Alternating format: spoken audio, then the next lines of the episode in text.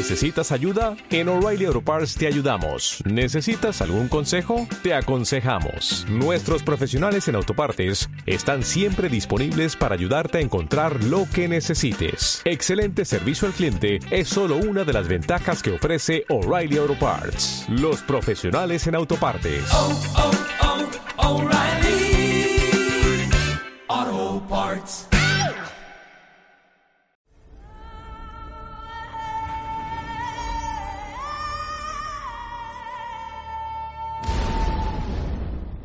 Bienvenido al programa de Pites de Grau. Una vez más, estamos aquí con el gran Carvelo. ¿Qué tal, Tiso? Buenas- Buenas tardes a todos, o buenos días, buenas noches, no lo sé, depende, Depende de cuando nos veáis. cuando nos veáis. Y bueno, como veis, vamos a hacer el especial de esta pequeña maravilla, el Sí. GameCube, que lo teníamos pendiente con Sí, ese maravilloso uf, mando. Teníamos pendiente, me acuerdo que decimos el de la 64 y comentamos, no, tenemos que hacer el de la GameCube. Y eso fue como hace, ¿qué? Cuatro años por lo menos. Fue en el Cuatro años ya, puede ser, Sí, sí, puede ser. yo creo que fue en- por lo menos cuatro años, o mínimo, yo creo que sí. Yo es que me recuerda mucho que ahora sí que veo, he visto ordenadores, no tan cuadrados, pero casi, Mm, ordenadores pequeños con esta forma, pues para mm. televisión o, o para portátiles que son así, creo, con estas... Sí. O sea, he, he- he visto que ha recuperado ahora, lo moderno recupera Sí. casi esta forma Sí, no, la verdad... y Nintendo ya lo había inventado en, La, la verdad en, que el, es- en el 2001. de- como diseño yo creo que es la consola mm, más bonita de todas. O sea, no hay ninguna Y consola... compacta, Sí, sí, pequeña... no hay ninguna consola que en diseño para mí pueda llegar a este diseño tan minimalista, tan ese cubo que encima con ese elemento, con ese asa para, para transportarla y demás. Y, y es que es, es realmente pequeña, o sea, no, bueno, veis aquí lo que ocupa una mano, o sea, se puede coger, no pesa nada, es una cosa increíble. Sí, vamos a poner Y- mira, el ratón sí, al lado, ratón por al ejemplo, lado. para que lo veáis. Sí, sí. O sea que de, de largo es casi como el ratón. Sí, sí, es Un una cosa, más. Es una cosa increíble. Y bueno, aparte de, de la GameCube, hay a mí me- siempre me gusta poner un poco las cosas en, en contexto y hablar un poco de lo que fue la, la sexta generación de videojuegos. Que estuve mirando un poco por la mañana información y, bueno, a lo largo del día. Y, y era un poco sobre todo el, el tema de que fue llamada la generación de los 128 bits. Y es mentira, fue un poco de trampa publicitaria porque no hay ninguna consola de 128 bits. Son consolas de 32 y 64 que operaban cuatro veces o por cuatro veces o a doble o, do- o a doble velocidad, por así decirse, cosas técnicas que yo no domino, pero bueno, que realmente no eran de 128 bits. Y luego después incluso con las siguientes generaciones ya se perdió esa, esa no- terminología de ya no de vendía tanto el número, el Sí. numerito no era tan comercial. Bueno, yo lo llamaría que sería la segunda generación de 3D. O sea, si la Super Nintendo Sí, era 2D, sí, por ejemplo. Sí, bueno, Las PlayStation la 1, que las tenemos- sí, las la tenemos Play, por aquí, la, la- Saturn, sí. Play, Saturn y Nintendo 64 fueron la primera generación de, de 3D. ¿No ves que tengo aquí, no sé si se ve, la PlayStation, Mega Drive, Nintendo? Mm. Pues digamos que con la PlayStation, Mm. eh, de hecho, es como cuando con la PlayStation 1 es como los juegos en 3D a tomar por culo. El 2D no Sí, existe. y, y si, y si se jugaba y si había juegos en 2D eran malos. Incluso yo me acuerdo que el Castlevania Symphony Nights, ahora mismo juego Se de culto, criticó. se criticó. Yo nunca lo entendí eso, y, ¿eh? y- los juegos en Saturn, en 2D, que eran juegos, porque la Saturn sí que ejecutaba juegos en 2D muy bien, eh, también se criticaron también bastante. Y bueno, en 64 prácticamente no hay juegos en 2D. Pero además yo creo que. A mí yo, yo me sentía raro, Mm. que todo el mundo flipaba con el Sí. 3D Mm. y yo decía, pero si a mí los juegos que me gustan son los de los de 2D, no son Sí, el sí. 3D. Y para mí era un paso No, atrás. Y, y- y desaparecen del mercado, sobre todo en esta sexta generación, y en la séptima vuelven a aparecer, pero en los, eh, como en los, en los indies o los juegos ya que empiezan a aparecer online. Esos primeros juegos indie como el Brave, el Shadow Complex, eh, esos primeros juegos indies, eh, De hecho, Super Meat Boy, creo que la también- moda que hay ahora de los juegos retro Mm. es con, con los 2D. Con los 3D no. los 3D no nos gusta como, como eran esas primeras versiones primigenias en, en, en 3D Sí. Hombre, es que eran de jugabilidad difícil Sí, eran más toscas. y, y eran feos. La mayoría, hay excepciones, hay Sí. cosillas interesantes, pero la mayoría no son bonitos de ver ahora. Y sin embargo se podía adaptar muy bien con, Sí. con las nuevas tecnologías. Al, al ser en 3D, em, no tienes el, el polígono, lo puedes poner en alta definición y Mm. tal, pero no. Pues eh, esta, esta sexta generación eh, arrancó con Adrincas, porque mucha gente no se acuerda de ella, de esa consola lanzada por Sega en el año 98-99 aproximadamente, y que fue un poco ese canto de cisne de Sega por intentar salvarse después de una mala, malas políticas con la Saturn, eh, saca la Dreamcast adelantándose a todas las consolas o a todas las marcas, en este caso sobre todo a, Es curioso a lo que tardó en sacar la, la anterior y No, esta la, saca rápido. la Saturn también la sacó pronto. El problema de la Saturn fue que hubo un problema. que alargó la Mega Drive mucho a la existencia Sí. de la vida porque tenía miedo y todo lo Alargó, contrario. alargó mucho la Mega Drive, luego con todos esos acoples de 32X, Mega CD, luego sacó la Saturn con esos problemas que tuvo de, de políticas eh, Japón eh, versus América en decisiones técnicas, y luego después adelante y saca la Dreamcast, que si bien era una consola que lo llamativo que era que podías jugar arcades o juegos de, de salas recreativas en tu casa, eh, luego después tuvo tuvo muy, muy poca vida porque al poco directamente Sega paralizó lo que fue eh, el tema de seguir sacando consolas y se dedicó directamente solamente a juegos. Hizo una, una- un cambio de, de planteamiento Sí, se bastante tuvo loco que reinventar. sí. Sí. Bueno, no, Eh, no había sitio. No había sitio bueno, para no ellos. había sitio porque esta generación es una de las pocas generaciones donde compartieron vida cuatro consolas Claro.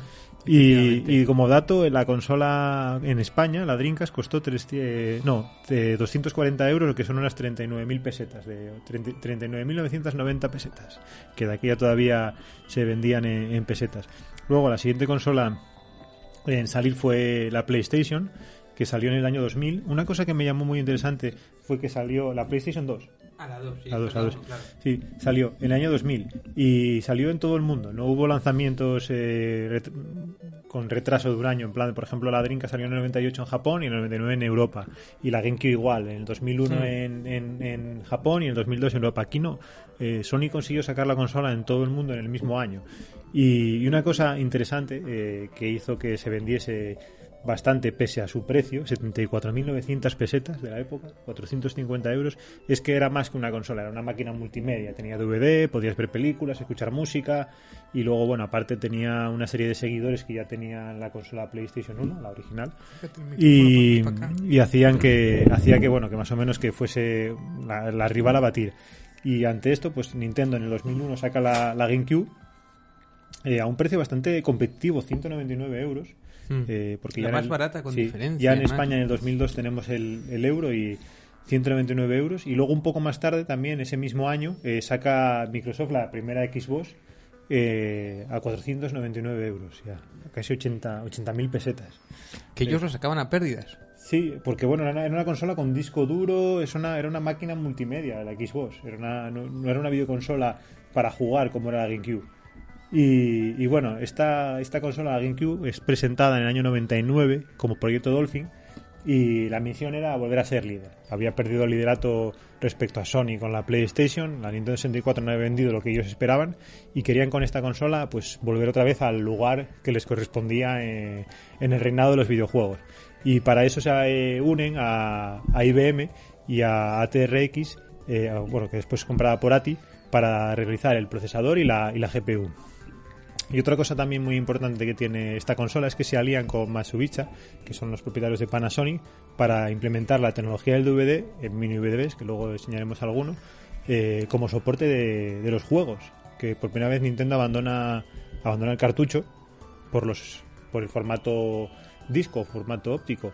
Y, y bueno, es presentada en el 2002 la consola y, es una consola superior a- al resto de consolas que había en el mercado, como la Dreamcast o la PlayStation 2, pero no siendo la más potente en, ese momento, que luego lo superó a Xbox, no consiguió tener grandes ventas. Es más, incluso quedó por debajo de la, de la Xbox y creo que Pero vendió... por poco, me parece. Sí, vendió Pero unos, curioso- unos 22 millones respecto a la Xbox que vendió unos 24. Es curioso que en aquel momento a Nintendo todavía le importaba la potencia. Venía de la Super Sí. Nintendo, el cerebro de la bestia. Y de la 64, que también era más consola más potente. y, sin embargo esa idea la abandona después. Sí, en- abandona- no quiero competir en el sí, mismo... La abandona ellos. sobre todo viendo que llega Xbox y que es una pelea ya contra un titán de la industria tecnológica. Porque bueno, Sony todavía, bueno, podía pelear un poco. Y, y sí es verdad que, por ejemplo, Xbox triunfa mucho en Estados Unidos y donde vende gran, gran porcentaje, esos 24 millones de, de consolas. Pero bueno, quedó un poco arrinconada la GameCube. Y, y bueno, eh, en principio, pues eso, aciertos que tuvo Nintendo, pues el diseño, el diseño de la consola es muy bueno. Y otra cosa para mí que me gustó mucho fue a- apostar sobre todo por, por, por juegos variados y por intentar sobre todo volver a traer a las third parties. Sí que es verdad que Nintendo eh, había tenido sus problemas con ciertas compañías eh, durante la 64 y sin embargo... Sí, co- perdía- había, había perdido Square Enix, Sí. había perdido Sí, algunas, algún Final, los Final Fantasy. Sí, había los perdido Final algunas- Fantasy. Le había, comido mucho mercado. Había mucho Sony. mercado Sony. Y aquí, por ejemplo, pues vuelve otra vez a. Sobre todo, por ejemplo, Capcom sacó muchos juegos eh, para la GameCube. Luego hablaremos un poco de, de los cinco fantásticos que iba a sacar, cinco juegos especiales para GameCube que iba a sacar Capcom. Y bueno, más o menos sí que tuvo ahí esos aciertos. Luego sí que tuvo ahí cosas un poco de, de cierto dudas técnicas, sobre todo lo que fue el soporte, el mini DVD no fue mal soporte, pero eso condicionó que no, no fuese una consola que pudiese ejecutar DVDs, que no se pudiesen ver DVDs.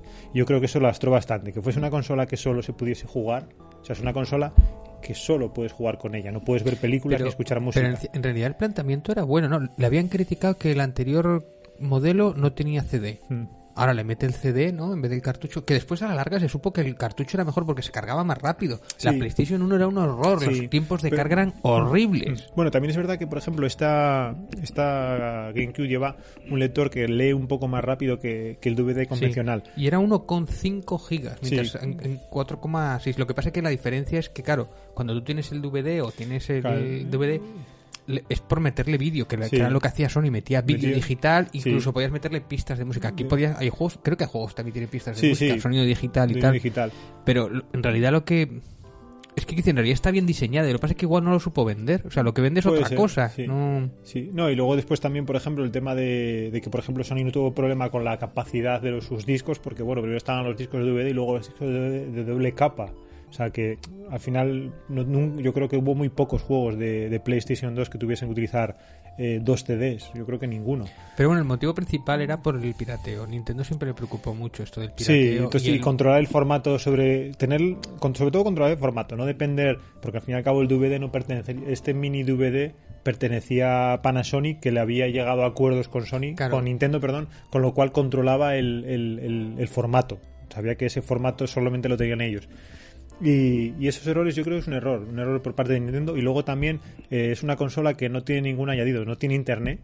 O sea, no, no se puede acceder con ella a internet. Y Sí la- tiene internet, No, no, ¿eh? tiene, Esta- tiene este rollo, los est- si los tengo yo aquí apuntados. tiene internet, pero tienes en Japón, llegó tarde, pero el, el- ¿Cómo se llama el juego? Eh, Eran tres juegos de rol. sí, de los Fantasy, los Fantasy Online Star, que de Sega, Sí. pero llegaron muy tarde y, sola- y solamente en Japón. Y pero no, no llegó a, a implementar un internet como si, por ejemplo, Dreamcast eh, sí que tenía y era de las primeras. La PlayStation también tenía internet, aunque no lo De hecho, aprovechó yo leí mucho. por ahí que la habían retrasado porque querían inventarle la tarjeta de red Mm. y el modem, que son dos actualizaciones que se les ponía por aquí arriba, Mm. se les ponía por aquí arriba, porque sí tenía juego online, ¿no? Para, pero para Mario Sí. Kart, para Mario Kart y otros juegos que eran Sí. dos o tres juegos más que eran de Sí. tipo Mario Kart, que tenían red local, como quien dice. Pero sí, era esos dos, esos tres juegos online masivos, o sea, de Mm. Sí. tal, y, y no tenía más. Y yo creo que también, por ejemplo, bueno, lo Abajo, comentaba también, abajo. sí, abajo. Y yo creo que también, por ejemplo, el tema de que durante esta época Nintendo, Fantasy Star eso, Fantasy Star Online, que era de Sega, que había salido para la Dreamcast. Y en Dreamcast fue el primer, es el primer juego, por así decirse, de consola eh, online. Y, también, que no es un error, pero el tema de tener una consola portátil como la Game Boy Advance, que luego después tendría la Nintendo DS, hizo que muchos esfuerzos de, Nintendo fuesen al mercado portátil. Con lo cual, sí que es verdad que sacó muy buenos juegos para la consola. eh, y hay muy buenos juegos para, para la consola, no se puede comparar con el catálogo de PlayStation 2. Pero por ejemplo, respecto al catálogo de Xbox, yo creo que tiene mucho mejor catálogo que Xbox. Y solamente la gana PlayStation en cuanto a catálogo por la cantidad porque sí que es verdad que en calidad eh, pueden equipararse. O sea, si tú coges los mejores 50 juegos de PlayStation 2 y los mejores 50 juegos de GameCube, hay un empate técnico. Puede, Sí, porque yo puede- tengo apuntado que son como 600 juegos los que salieron. Claro, no está mal tampoco. No está mal, pero es que creo para la PlayStation 2 creo que son 800, no, 8000 juegos los que hubo. Claro. Creo. Dices ¿eh? tú, bueno, 600 juegos para ser un relativo fracaso. Mm, Sí.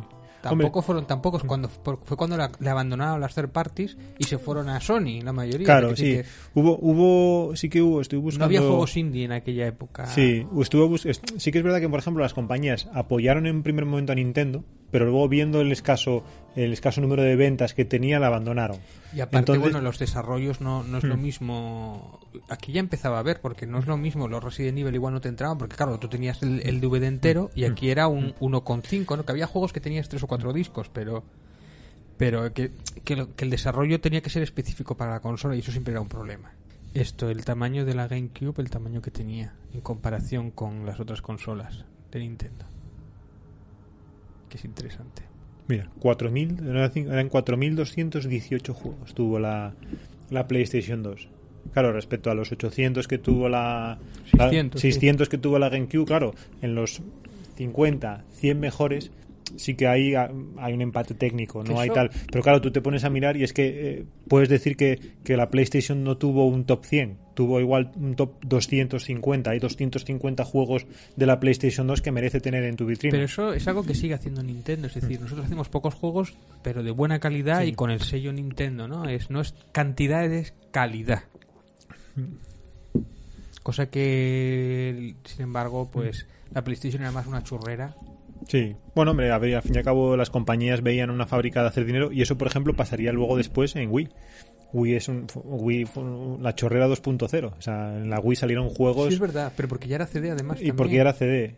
Y al final, al final Y sin más o embargo, menos. si era la- distinto, era, y- tienes que hacer el proyecto específico para ello. Y luego, por ejemplo, en la, en la Pero Nintendo. yo creo que la Wii es, es la rara avis, o es una cosa que no se repite después. Sí, no, pues bueno, y luego después ya cambia un poco la, la industria.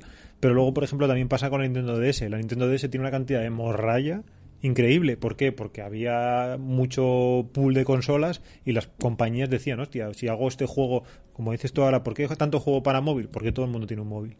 ¿Por qué tanto juego para Wii? Porque había muchas. ¿Por qué tanto juego para PlayStation 2? Porque hay muchas.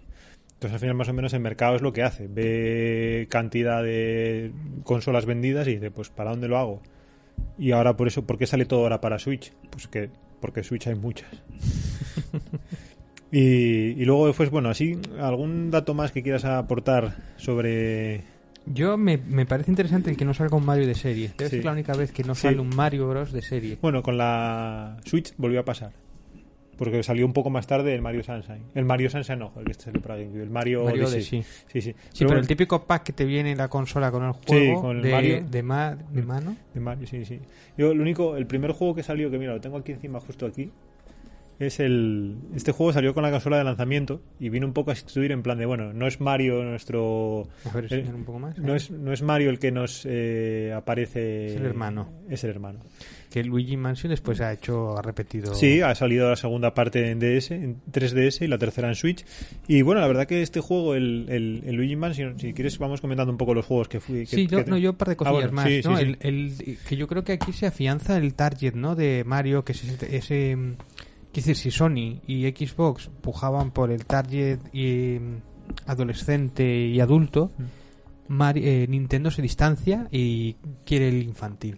Bueno, tampoco. Tiene juegos bastante adultos. ¿eh? Sí, pero, pero son los que menos. Tiene Resident Evil y tiene tal, pero, la, may- pero los- sobre todo los que hace él, Ah, bueno, sí, sí, sí. los que eh, hace él, es como su, bueno, tiene su algún- propio público. Tiene un juego también adulto, eh, imitado por la propia Nintendo. Cosas raras, avis, y, pero y bueno. que empiezan varias sagas míticas, Sí, ¿no? eso sí. Los Pikmin, Sí, el Pikmin, Animal Crossing, Sí. Había salido ya en 64, pero bueno, en el GameCube donde destacan. el Super Smash Bros. Melee, que es el como el más importante, ¿no? Mm. Como es el que hay gente que le importa muchísimo ese Sí, juego. sí, porque el de 64 era muy simple, eran solo ocho personajes, aquí ya se amplía El plantel. Luigi's Mansion Sí. y también hay algunos el Pokémon Colose- Colosseum, Sí, Colosseum, Coliseum. Y hay un juego que me parece que está como muy infravalorado, que lo has dicho tú, el Super Mario Sunshine, Sí. que me parece que es el mejor juego de Mario 3D Bueno, y que no se le ha hecho mucho caso. Ahora Hablaremos un poco de él. Sí, es peculiar. Pero bueno. Ah, también otra cosa que me pareció muy interesante es que tiene cuatro entradas. Ah, sí, como, como tenía la antigua 64, tiene cuatro puertos de para poder No jugar. necesitas un multitap, eso me parece muy interesante. Sí, sí. Está pensada. Es un poco como la consola familiar. Ella está pensando esa, esa consola para cuando viene gente para jugar, ¿no? Juegos así en.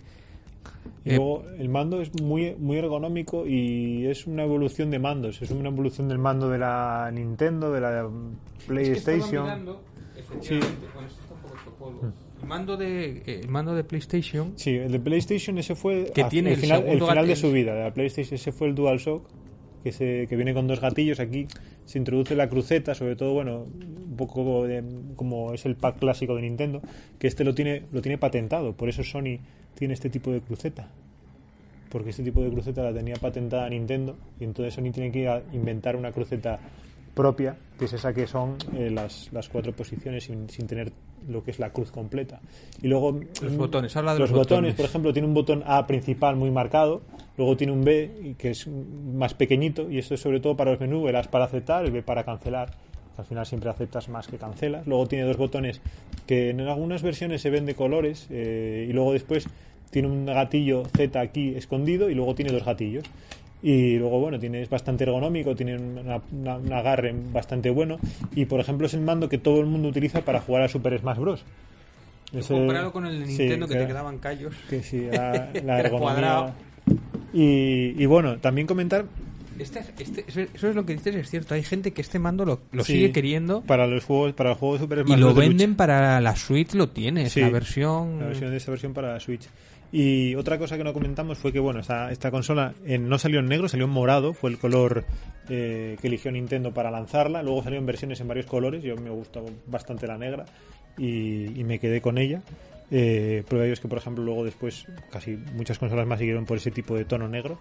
Eh, pero bueno, el morado la verdad que era un tono bastante arriesgado, un tono bastante llamativo.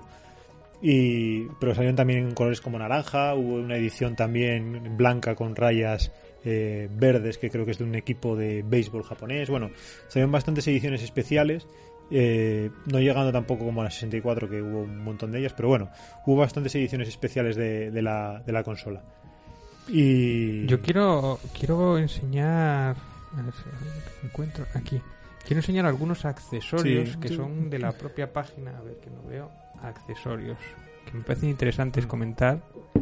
Eh, bueno, la memory card Sí, sí. todavía tenía... Claro, no tenía disco No duro tenía esto. disco duro, Tenía exacto. memory card para poder guardar partida y, fue, y fue la primera consola de Nintendo con, con memoria con memory card obligatoria porque en la 64 sí que es verdad que había memory card pero no todos los juegos la utilizaban porque muchos guardaban dentro del propio cartucho es más había los que menos utilizaban la memory card yo recuerdo de todos los juegos que tengo en la 64 creo que el IS64 98 y creo que el Turok 1 y 2 el resto casi todos los juegos de Nintendo llevaban pila el Zelda el Mario GoldenEye Y este, este me, me llama mucho la atención. Yo no sé si lo has utilizado o algo. El No. cable para la Game Boy Advance. Podías conectar la Game Boy Sí. Advance a, la- a los juegos y te daba algunas cosas. Sí, no, ese sobre todo estaba muy encaminado a dos juegos que no tengo, que son eh, un juego, el Final Fantasy Chronicles, eh, Chronicles se llama, bueno, un Final Fantasy que salió para la GameCube, el primer juego que voy a sacar Square eh, para la GameCube, donde tú manejabas un personaje y tenías, en- conectabas la GameCube, o sea, la Game Boy Advance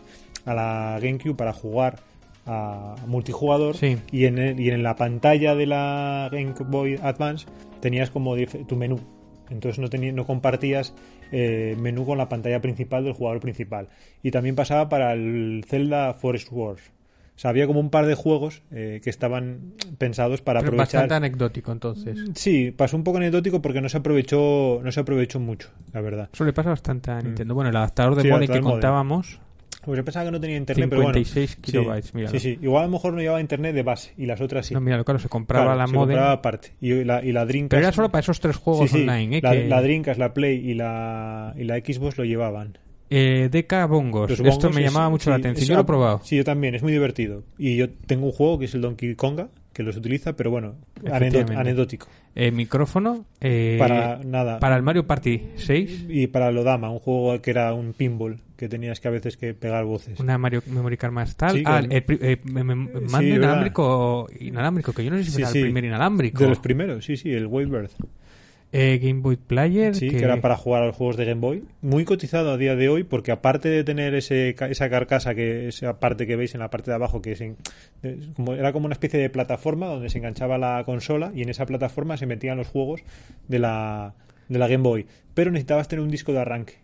Y mucha gente ahora vende el adaptador, pero no tiene ese disco de arranque, con lo cual el disco de arranque está muy cotizado.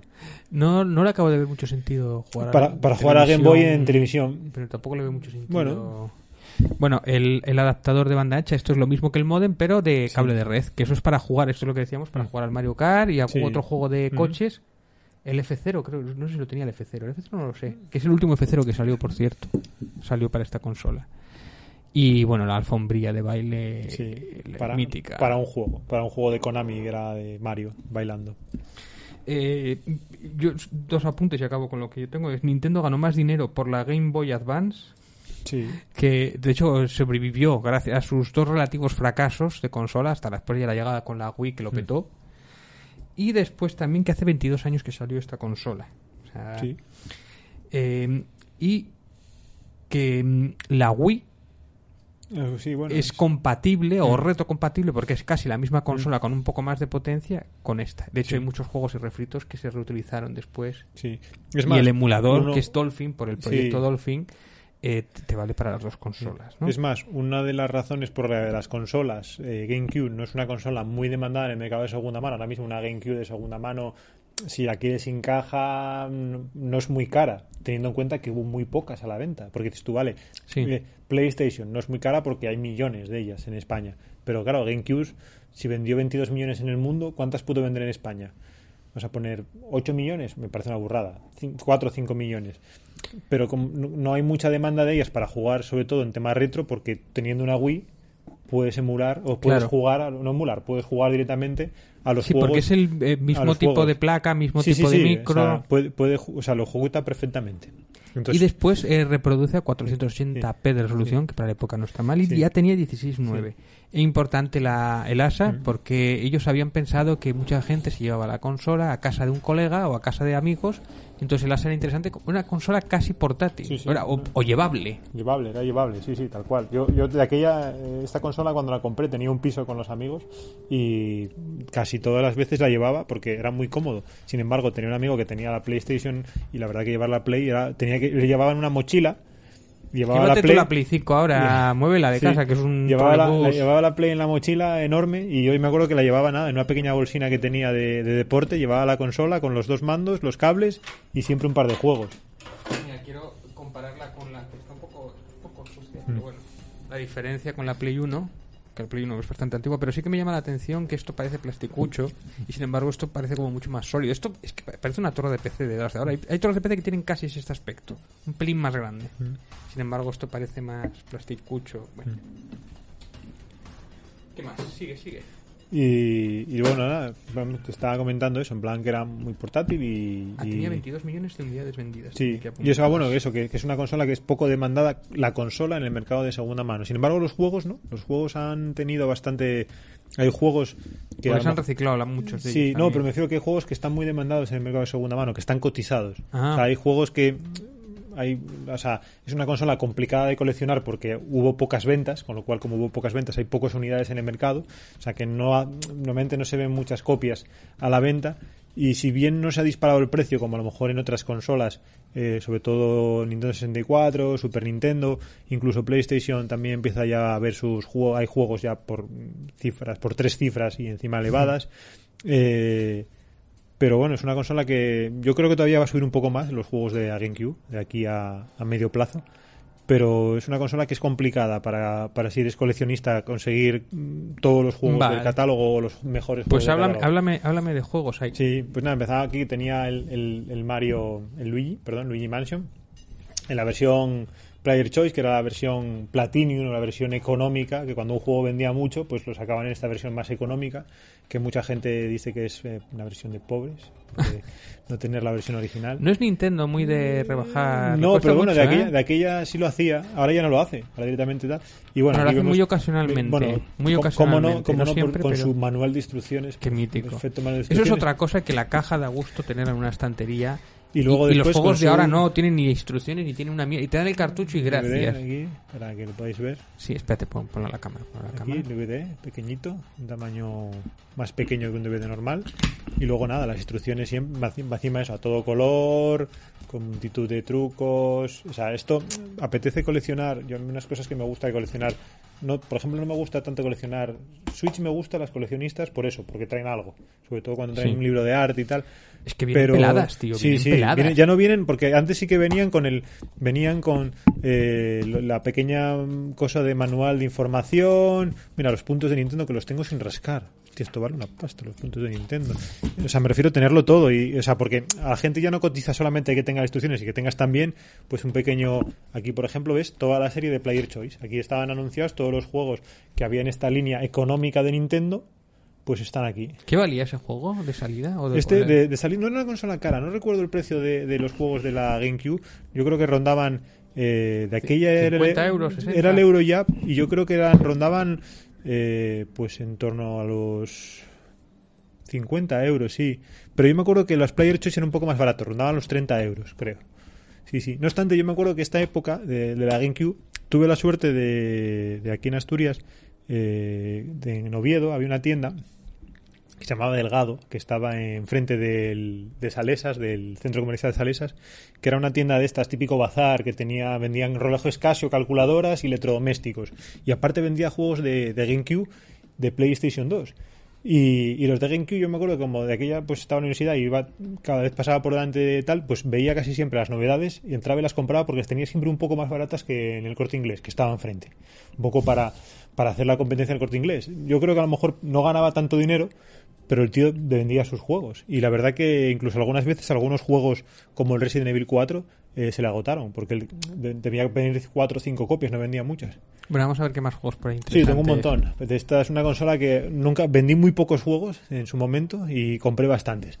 Bueno, aquí tengo el, el Super Smash Bros. Melee. Eh, clásico, allá Clásico. Que aquí este lo compré de segunda mano y aquí alguien, pues las esto es, dañino para la vista, pero bueno, son las típicas tra- eh, dispositivos de antialarma Ay, amigo. que ponen en muchas tiendas y que te destrozan la caja.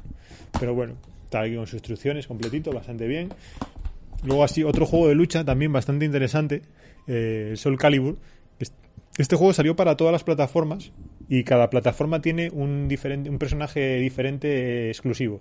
Aquí tenemos a Link de Zelda, lo que hace esta versión bastante interesante.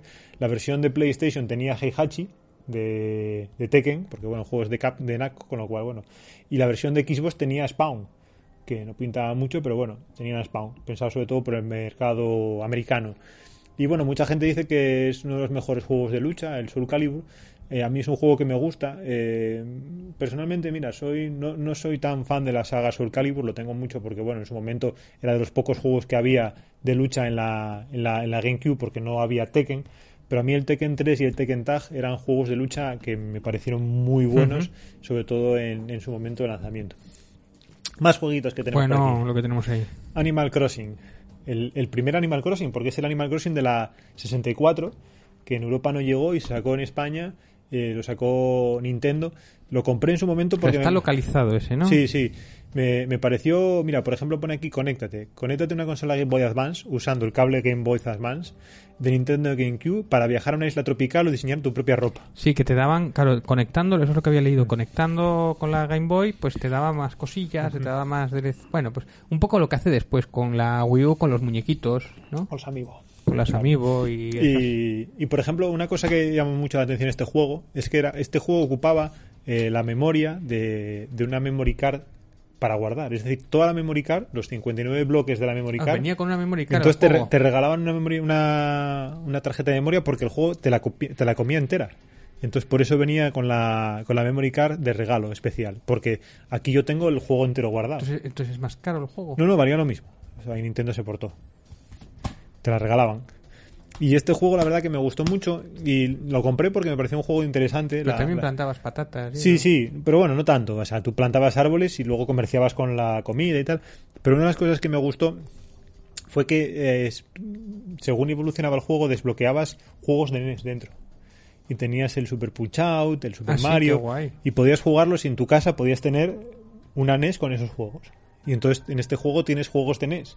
O sea, es como tienes juegos de NES dentro del juego de Animal Crossing. Qué bueno. Y es una cosa que cuando lo vi No en la revista, eso. cuando lo vi en la revista, me pareció muy original. El planteamiento, sobre todo, el tema de que todos los días podías jugar un poco y que estaba condicionado que, por ejemplo, cuando era invierno estaba nevando en la ciudad, eh, cuando era fin de año, pues había una fiesta de fin de Claro, es año. que daos cuenta de que este juego no. Cuando tiene reloj- que grabar, no, es grabar fase 3 y tal. No, es que guarda- tiene que grabar todo lo que se ha eh, construido y de qué manera. y Claro. que- Y encima era un juego eso, un juego que utilizaba el reloj interno de la consola para, para Claro. saber qué día era, había eventos de cada día, los eventos del sábado. Era un juego pues, bastante interesante que en su momento, este juego es exactamente del 2004, se editó primera vez en el 2001 en el 64 y luego salió en el 2004 en GameCube, pues claro, una cosa bastante rompedora. Entonces, por eso. Luego tengo aquí dos, pero esta es la segunda parte. Mira, voy a enseñar las dos partes. Oh, es un vez. clásico, el Sí. Rebel. Sí, sí. Entonces, son la primera y la segunda abrir parte. ese. Eh, sí, este lo compré hace poco y tengo Ah, en la, el en uno la- y el en la dos. funda. Sí, este sería el 1, que salió creo que prácticamente con la, con la salida de la consola. Pero el Eh, bueno, el bueno creo que era el 2, ¿no? El que era Mm, más... Bueno, a mí me gustó más. Bueno, este por ejemplo no tengo. Jugué poco, y pero te voy a decir porque. Bueno, este por ejemplo es un juego que salió casi de salida con la consola. Eh, es un juego que hizo Factor 5. Es un juego gráficamente.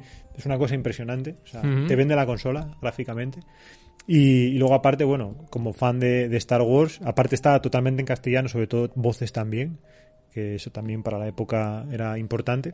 Porque muy, poco, muy pocos juegos. El Metal Gear eh, de PlayStation 1 fue un hito por eso, por tener un doblaje español español muy bueno. muy bueno que, que marcó época y sobre todo aquí y, por y eso único, no se repitió. no se repitió Era y aquí sobre todo el, el tema de manejar las naves más más míticas de las alas X y las alas B de Star Wars pues lógicamente en batallas épicas Sí, como pero bueno, es un arcade, no es un simulador, no es como el X-Wing versus TIE no, no, no, es, es, es- es un arcade total. Es un arcade total, pero es muy divertido. Luego hay muchas fases y tal.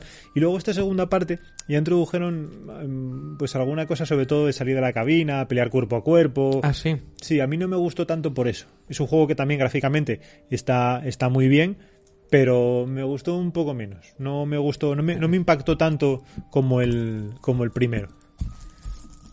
Vamos a por más, vamos a por más, que nos montón. enseña que... A ver, tengo, bueno, mira, aquí ¿Qué milagros tienes ahí? el- que... el que, el que comentabas tú antes. El Donkey Konga, que es, bueno, el típico no, juego... no tienes los congos ahí, No, no los traje, se me Pero olvidó. los tenías en Sí, casa, sí, claro, sí. Este juego venía con los venía, venía con ellos obligatoriamente.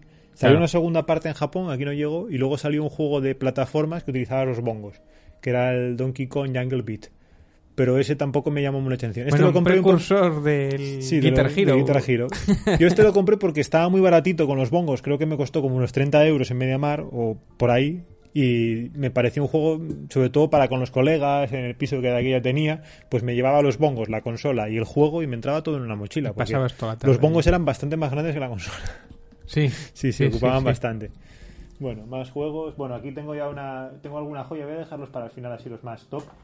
Porque quiero empezar por lo bueno. Son todos joyas ya, ¿eh? Uf, vamos A ver, a ver, aquí. ¿qué nos sacas? Este, este. Sí, porque encima son dos partes también. Aquí, este y este. Esta es la primera parte. Que encima han anunciado hace poco ya el Pikmin 4. Pues aquí Pikmin 1. Un juego que también eh, muy llamativo en su planteamiento porque era un juego que Nintendo, el maestro Miyamoto aquí nos trae un juego, una mezcla de estrategia, que un poco salen- Lemmings, una Salen cosa para muy rara. Estos son Sí. los mismos que salen para Wii. Salen para Wii, exacto, sí, sí. Y es un juego, ya te digo, muy, muy interesante, la primera parte y la segunda parte.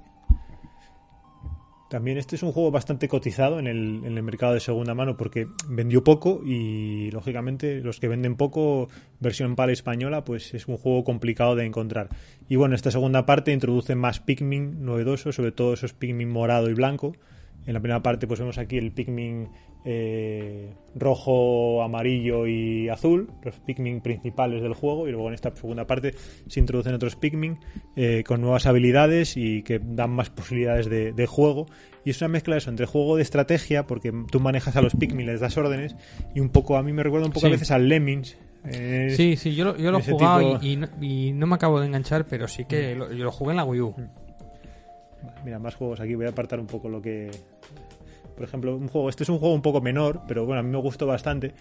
El Battalions Wars, que es eh, parte de la. Es, viene de la saga Advance Wars, que salía para la Game Boy Advance. Y aquí lo que hicieron fue convertir la estrategia por turnos en un juego más de acción en tercera persona.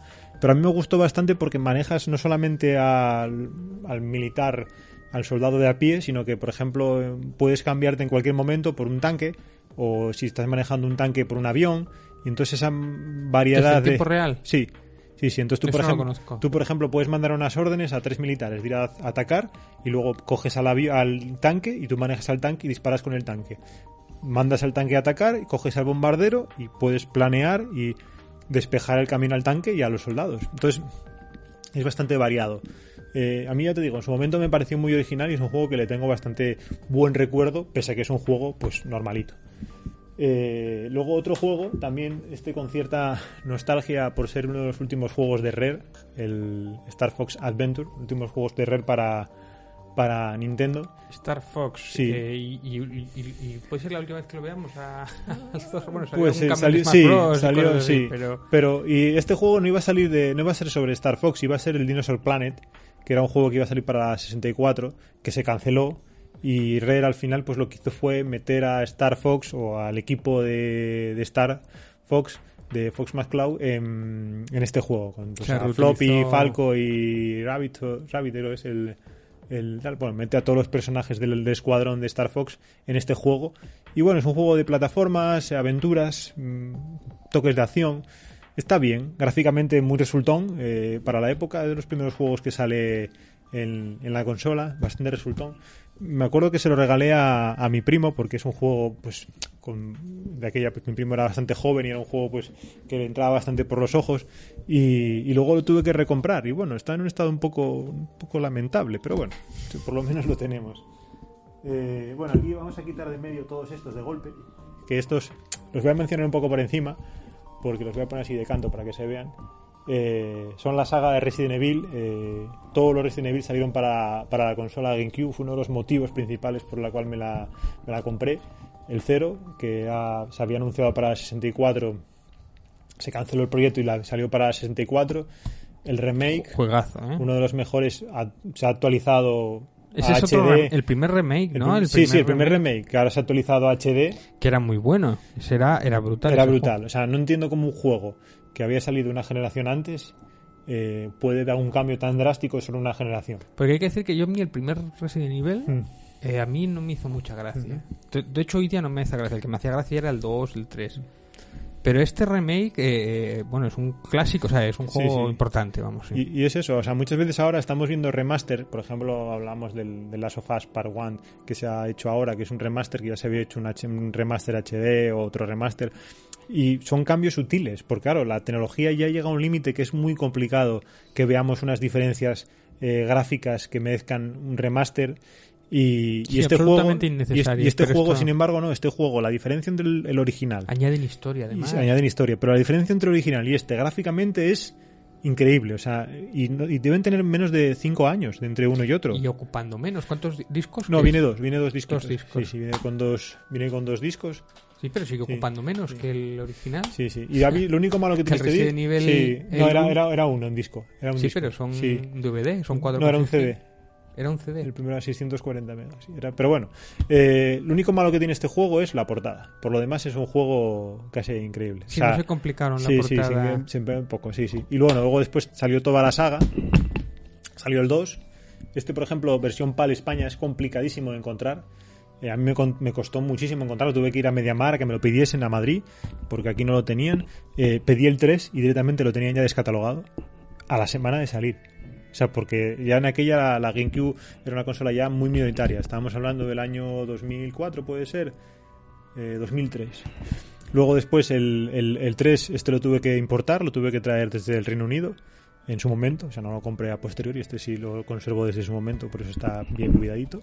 El Code Verónica, este sí que lo compré, me acuerdo que en AFNAC, eh, aquí en Oviedo. Bastante, un juego muy bueno, que sí que merece un remake, porque es un juego que sí que no ha envejecido mal, pero que puede mejorar bastante más que, que el 4. O sea, ahora, el año que viene vamos a ver un remake del 4, que bueno, me lo voy a jugar y seguro que será un gran remake, pero creo que se merece más un remake este juego. Este juego tiene muchas posibilidades y es un juego que merece la pena mm, rediseñar y hacer cosas eh, en él para que sea mejor juego. Y este juego ya es prácticamente es increíble, es perfecto dentro de su estilo. Ya no es una acción, es un, no es un survival horror, sino es una, una Sí, acción con eso, survival horror. esos españoles amejica- eh, Sí. mexicanizados. sí. Pero, pero es un Detrás de ti. Sí, sí, es un juego que yo no, no tocaría tanto como ese.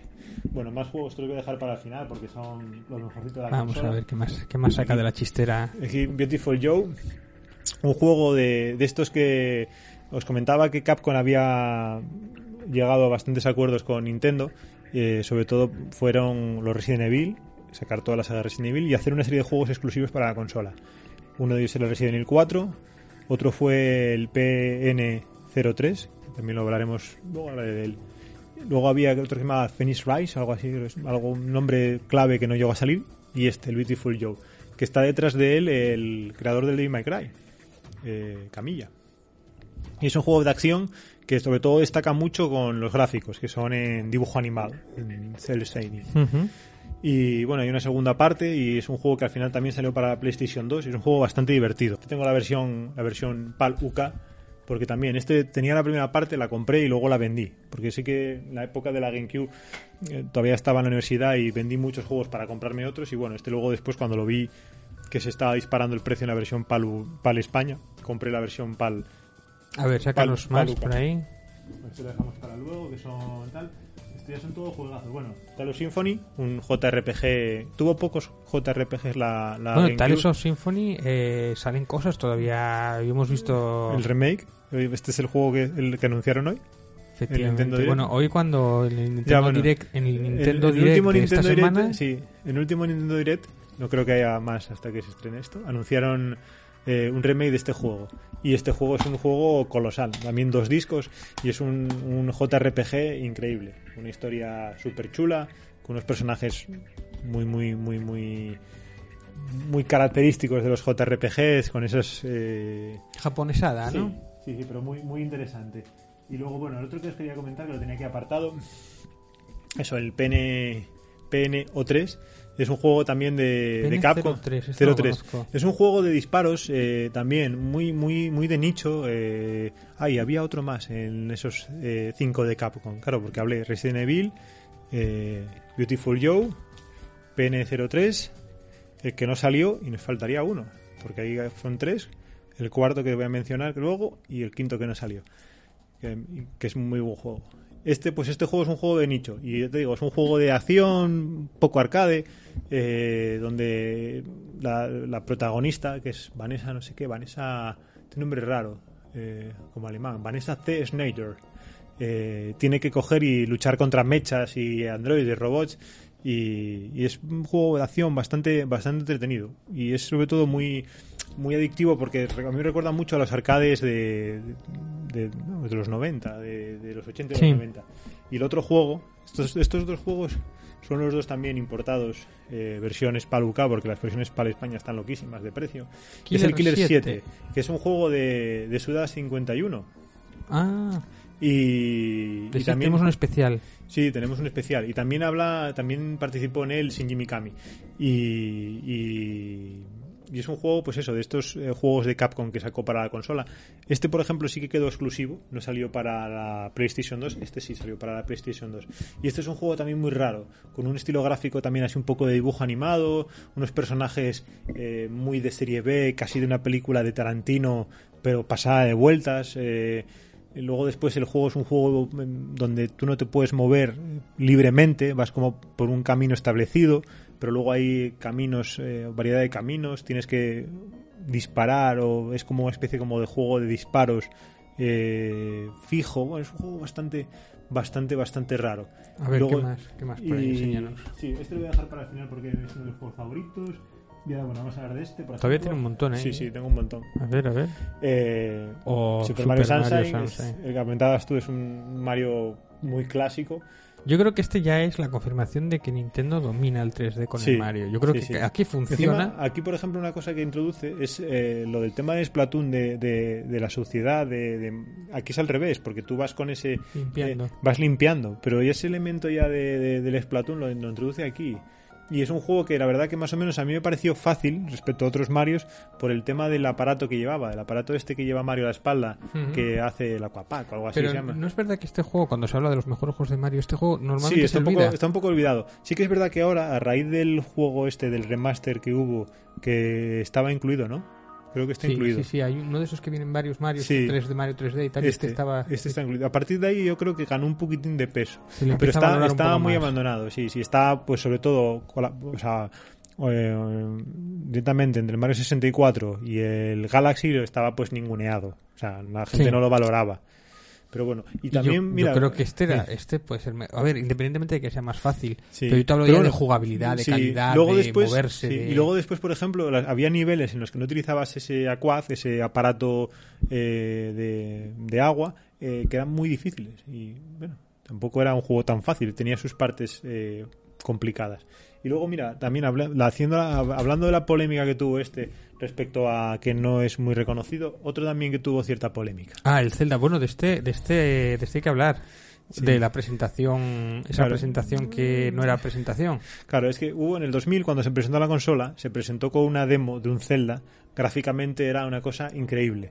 Y cuando salió el primer Zelda para GameCube, eh, fue este, que tenía un acabado cel o sea, cel shading, ¿cómo es? Cel shading, ese, bueno, el acabado de dibujo bueno, animado. es co- dibujo animado y encima era un niño, ¿no? Sí, luego era un niño. Y bueno, no, la gente pues quedó un poco Decepcionada. No era lo que nos habían vendido. Sí. Y, pero sin embargo es un juego muy entretenido. O sea, es un juego, pues, eh, a mí... Yo, a ver, es uno de los mejores juegos. Tiene una. A mí me encanta la- el, el apartado visual. Lo único que yo lo de sal, echo de menos saltar. Poder saltar cuando me salga a mí de las narices. Pero yo, yo lo he jugado, me hice bastante. Es, es relativamente difícil. Mm.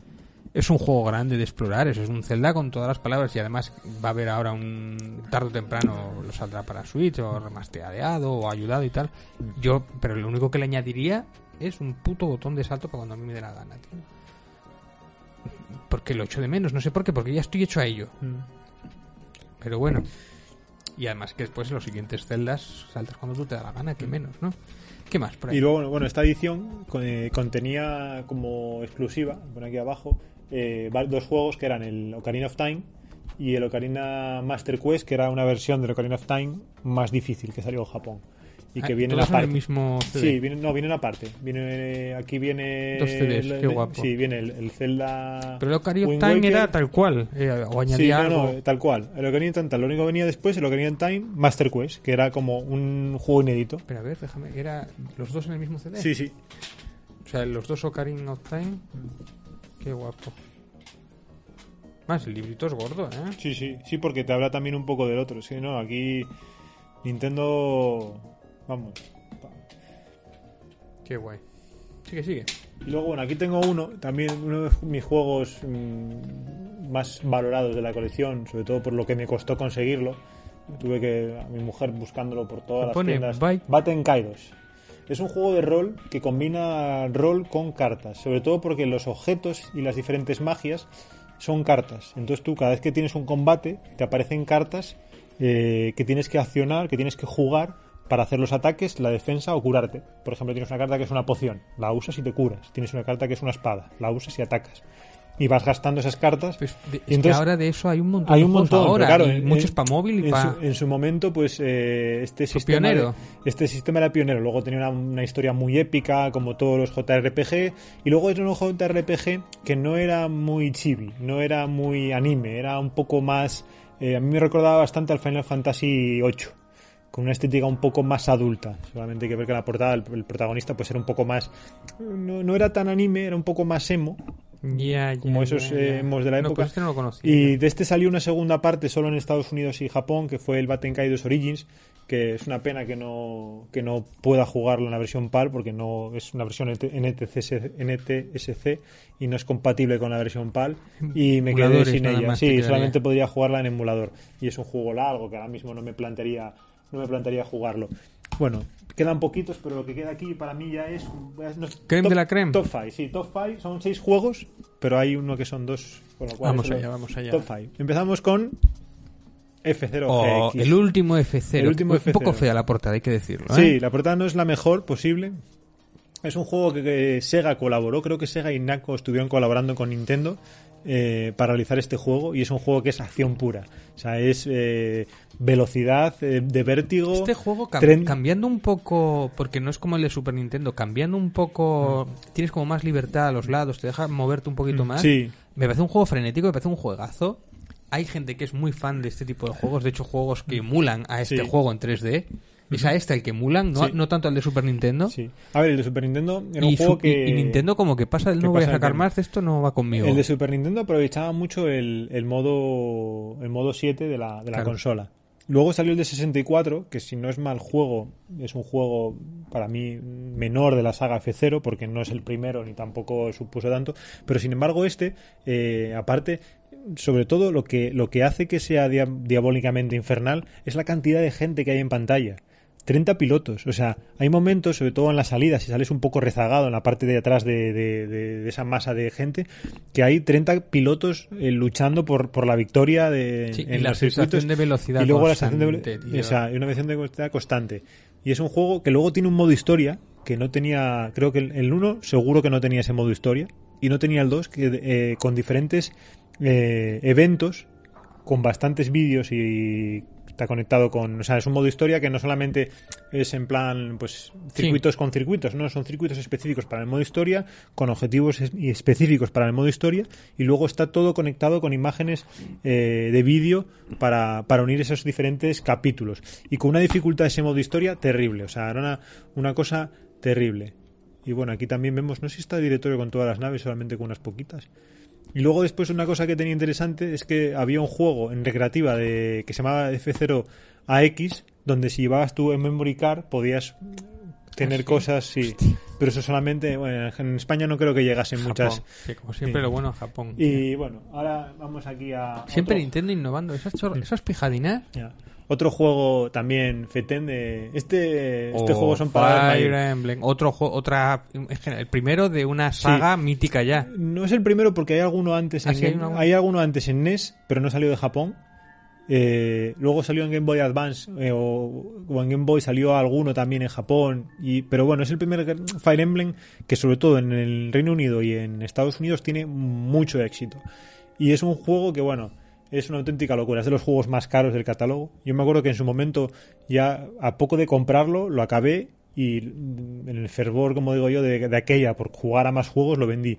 Pero es que me acuerdo que este juego me costó como 30-40 euros y lo vendí al año siguiente como por 90 euros, porque había tal demanda de este juego que, que, que la gente lo compraba de segunda mano eh, pagando auténticas burradas. Y a día de hoy es uno de los juegos más caros del, sistema, rondando los 200-250 euros en buen estado. O sea, es un juego carísimo. Y, es un juego que en cuanto vi que empezaba un poco a desmadrarse el precio, eh, lo compré hace varios años porque sabía que si lo quería recuperar tenía que comprarlo ya. Y, bueno, ahora mismo todavía se ve alguno a la venta por debajo de los 200 euros, pero es un juego muy caro. Y, y bueno, en cuanto a, mm, al juego, pues es un juego de rol por turnos con una historia muy buena, una historia un poco de venganza, eh, donde manejas a Ike, un, líder de un grupo de mercenarios que se ve envuelto en una eh, conspiración o un, en un juego de tronos con muchos reinos, muchos personajes y, la verdad que es un juego con una historia que engancha, con una serie de personajes que van aportando al grupo principal, que luego después cada uno tiene su historia independiente, y luego después con una cosa que sobre todo en su momento me marcó bastante, que era la muerte permanente. O sea, tú tenías Ah, sí. diferentes, o sea, en este juego vas con, puedes llegar a tener a 30 personas, 35 personajes eh, con los que vas eh, en, tu, en tu pandilla, en tu, en tu equipo. Seleccionas a unos cuantos para cada batalla, pero es que si muere alguien en esa batalla, quitando al protagonista, se acaba el juego lógicamente, lo pierdes, ya no puedes utilizarlo más para siguientes batallas. Entonces, claro, ese factor de riesgo de que si pierdo un personaje ya no lo voy a poder tener más Igual pierdes una parte de la trama. y te pierdes partes de la trama, correcto. Sí, sí. Hay, hay personajes a lo mejor que se desarrollan porque hablan con otros que no se van a poder desarrollar. O, o los necesitas para reclutar a otros. Hay personajes, por ejemplo, con un personaje que por sus cualidades, hablando con otro personaje tres mapas después o tres misiones después, lo reclutas. Si no lo tienes no vas a poderlo reclutar. Claro. Entonces es un juego para rejugar muchas veces. Yo me acuerdo que encima de aquella, ya el mundo de internet ya había eh, había ya grandes guías en, en internet, había una guía para conseguir todos los personajes y acabárselo con todos los personajes y fue un juego que le metí muchísima caña. Y luego, bueno, para acabar tenemos aquí los dos que este, este para mí ha sido de los mejores juegos. Oh, Eternal Darkness. Que Este nos has hablado de él. Sí, sí, mira, un juego bastante más 15 ya, ¿no? indica. Es un juego de terror.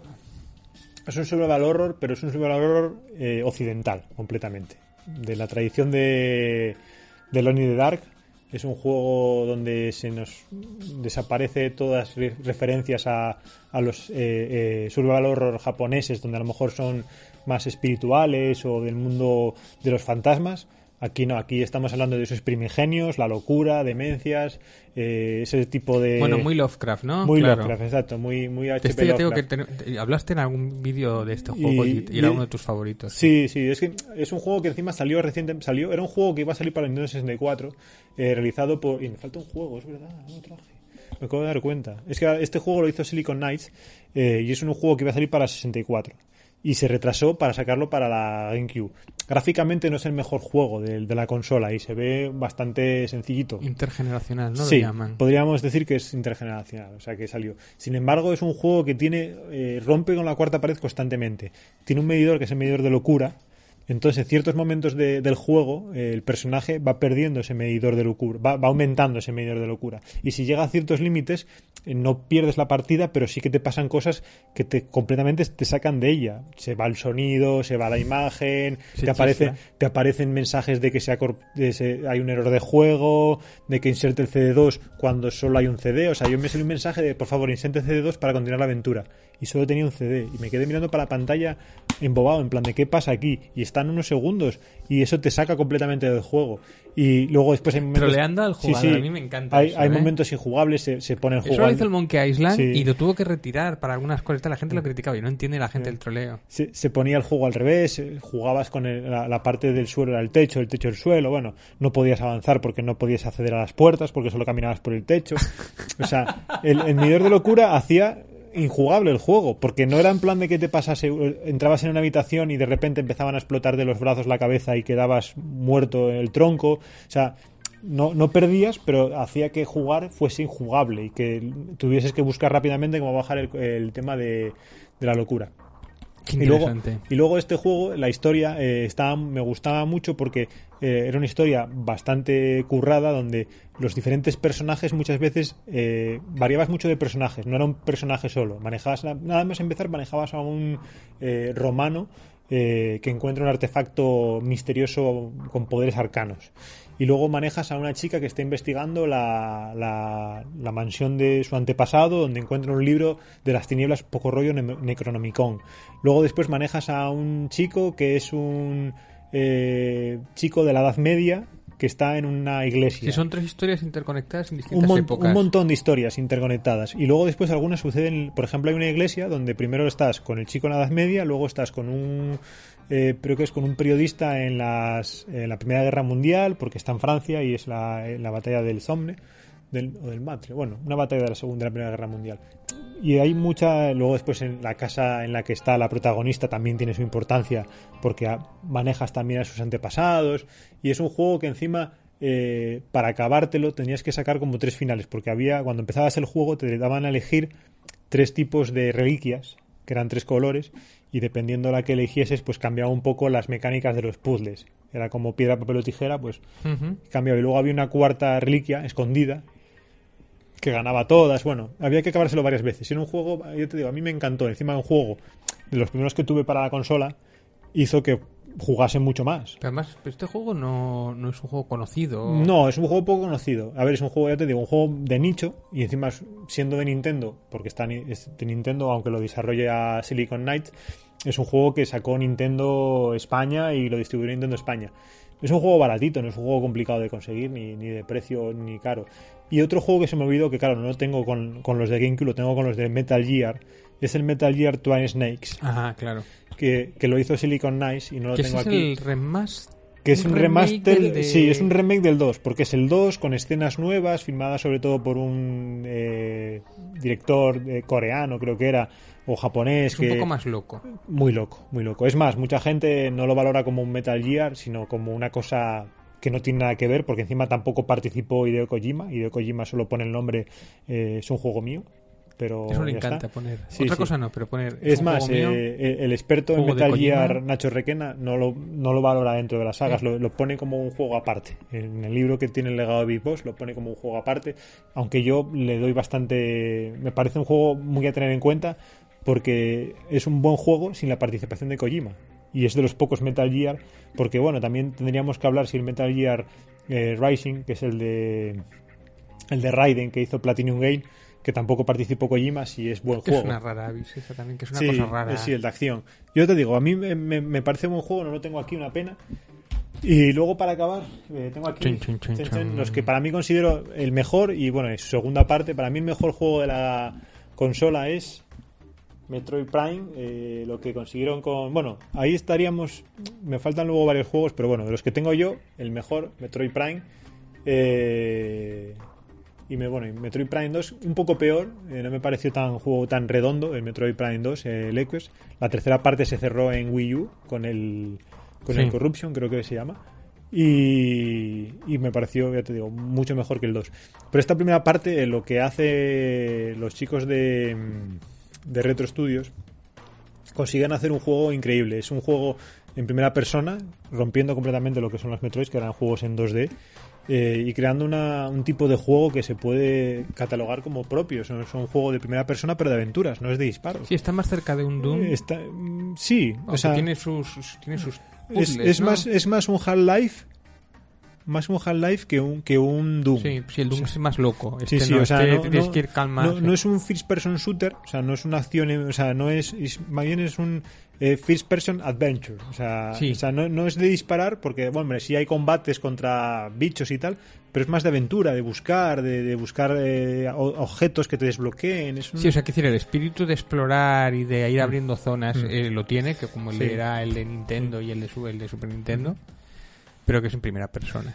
Sí. Yo ya, ya- ya lo comenté varias veces, yo no pude con ellos, tío. Es verdad que lo- los cogí tarde, Sí. en, en la Wii U, Mm. y que ahí están los tres, eh, Sí, en que el- como en el los tres en un pack y tal. que encima se puede jugar con el mando de la sí, Wii. no pude con ellos, me pilló tarde y Sí, no pude. es un juego que yo te digo, yo por ejemplo en su momento lo, lo jugué cuando salió y fue un juego que me enganchó completamente. Encima coincidió con una época en la cual pues eh, no me apetecía mucho o, mm, tener ningún tipo de relación en plan de andar por ahí de fiesta y tal. Y me acuerdo que lo pillé de esto que lo pillas en típica Sí, que te enganchaste. típica época que te apetece a lo mejor jugar a la consola, estar en casa y olvidarte de todo lo demás y estar jugando en tu casa tranquilamente.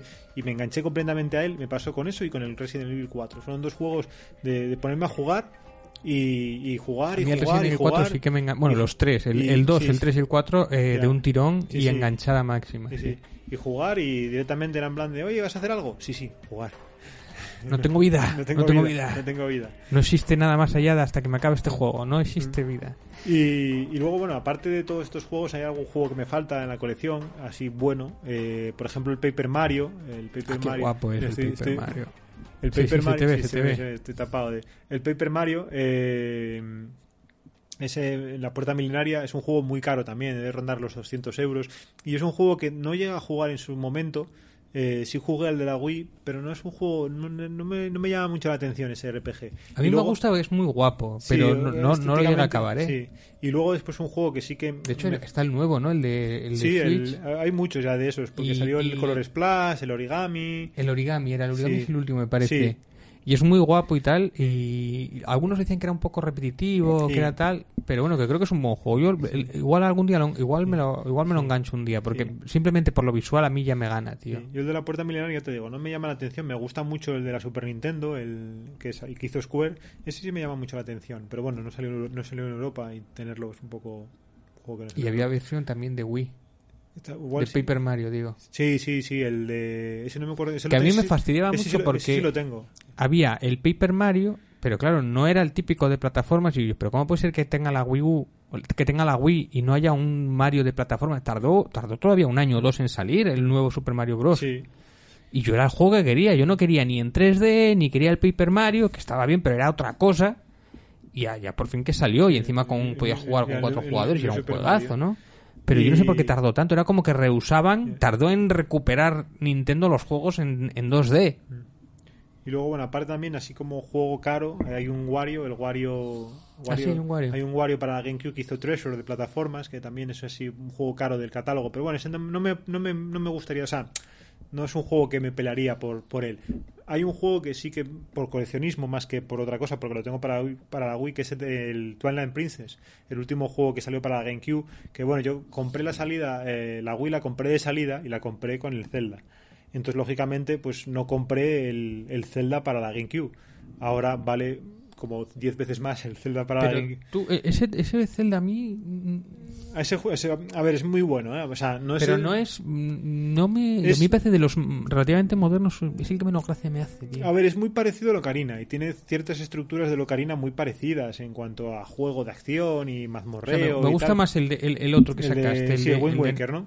Más Ese sí me hace gracia. Me- Sí, o, me sí. hizo, o me enganchó Yo te digo, más. yo el Twilight Princess lo tengo para la Wii y lo tengo para la Wii U. Y me fastidia no tenerlo para la GameCube, pero claro, es un juego que ronda los 200 euros y es un juego que nunca jugaría en y la ya lo GameCube. tienes en la otra consola. Y lo tengo, no, lo tengo en la Wii, que fue donde lo compré en su momento para jugarlo, que lo juegas con el mando de la Wii.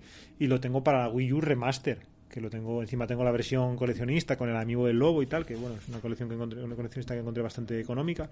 Pero bueno, es un juego que me falta, por así decirse. Digo, ah, ¿cuál es la- lo que te falta para la brocha, o sea, la guinda de, de esta colección de, de GameCube? Y además por coleccionismo que. Sí, pero eh, ya te digo, eh, a veces, hombre, si lo viese por debajo de a 180, 150, 180 Madre euros, mía.